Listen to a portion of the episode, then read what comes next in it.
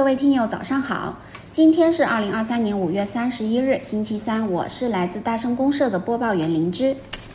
今年的旅游行业终于迎来了全新的春天，五一各大旅游城市可谓是处处人挤人。或许是因为被关了太久，相比于在门口露营，大众更倾向于出个远门。这几年爆火的露营热潮，也在最近半年稍有冷却。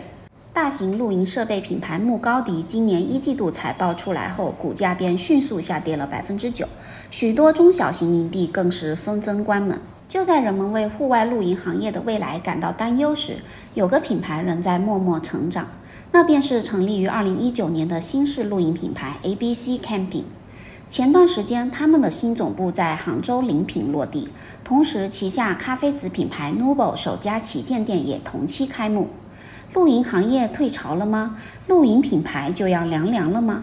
今天的节目，我们将通过 ABC Camping 这个品牌和大家聊聊露营这件事。老规矩，我们上半部分内容依旧是近期的美食动态。光明联动大白兔推出双旋式脆筒冰淇淋，大白兔奶糖加海盐芝士双重风味。乐事联名海伦斯推出有点脾气大波浪薯片。打造冰爽气泡口感。七百 CC 联动雀巢推出粉粒轻乳风味系列饮品，均含岭南荔枝原浆。可口可乐携手游戏英雄联盟推出全新口味英雄登场无糖可乐。好了，我们聊聊新露营。首先，什么是新式露营呢？新露营这个概念是区别于传统露营的。曾经我们印象中的露营似乎与越野相关，是专属于户外玩咖的活动。人们携带轻量的现代专业设备，利用自己的户外知识技能进行野外住宿，感受亲近大自然的质朴生活。而当前所流行的新露营，则是融合户外美学生活方式的精致露营，场地不限，距离不限，时间不限，但对品味与格调一定要有所要求。在远距离旅行成为空谈的过去三年，短途旅行随着疫情升温，也催生了整个精致露营行业。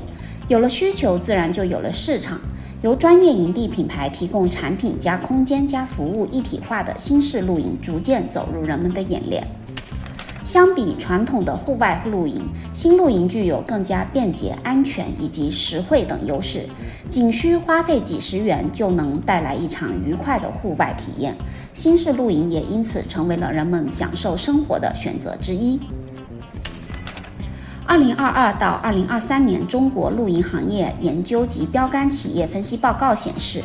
二零二二年，中国露营经济核心市场规模达到一千一百三十四点七亿元，同比增长百分之五十一点八，带动市场规模为五千八百一十六点一亿元，同比增长率为百分之五十二点六。预计二零二五年，中国露营经济核心市场规模将升至二千四百八十三点二亿元，带动市场规模将达到一万四千四百零二点八亿元。发展了数十年的露营，也迎来了最具消费力的一代人。马蜂窝二零二二露营品质研究报告指出，女性在露营人群中占比达到百分之六十四，八零后亲子人群和九零后、零零后年轻人群占比达到百分之八十以上。由此可见，无论是已经完成了一定财富积累的八零后，还是更注重品质消费的九零、零零后，都是新露营良好的受众群体。近几年，在露营热潮下，不少创业者嗅到了商机，各式各样露营相关的品牌层出不穷。品牌之一，山系生活集合店 Outland，以 In Home to Go Out 为理念，在城市与自然之间搭建一种关联，倡导舒适的享受自然、亲近自然，选取顶级户外品牌上千个 SKU。划分了主体展览、品牌陈列、露营实景及咖啡饮品四大功能区。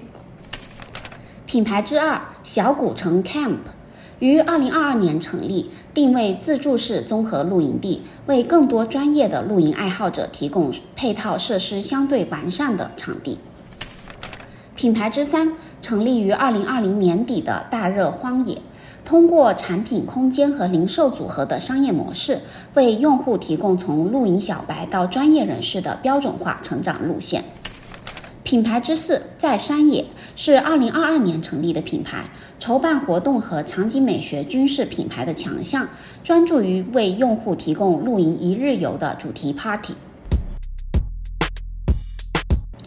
而我们今天要聊的 ABC Camping 则是以户外为切口，通过选品、组货、铺设营地作为销售产品之外的服务延伸，向顾客传达自己生活化的设计审美、崇尚自然的生活理念。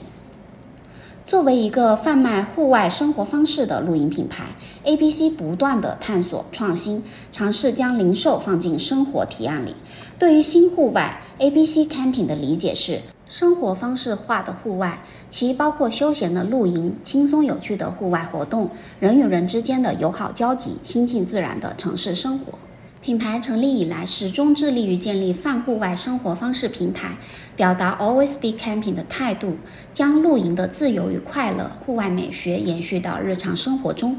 这或许也是 ABC Camping 能在被唱衰的露营行业走下去，并且保持增长的原因所在。接下来，我们一起来了解下 ABC Camping 是如何走出属于自己的路的。首先，ABC Camping 的集合店并非单纯卖货，加上前不久落地临平总部的集合店，ABC Camping 已在杭州、沈阳、苏州、上海、南宁、宁波、南京等地拥有八家线下空间。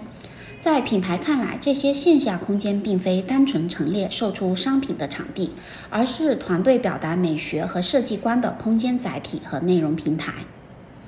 基于多年的行业沉淀。ABC Camping 总结出一套被消费者认可的审美体系和选品逻辑。他们拒绝被具体的品牌绑架，因为这些只是他们表达户外生活方式的要素。他们所看重的是品牌的设计感和原创性，即使再难也会去争取中国的代理权。在内容输出上，ABC Camping 会不定期在门店以主题的方式向消费者传达品牌的生活理念。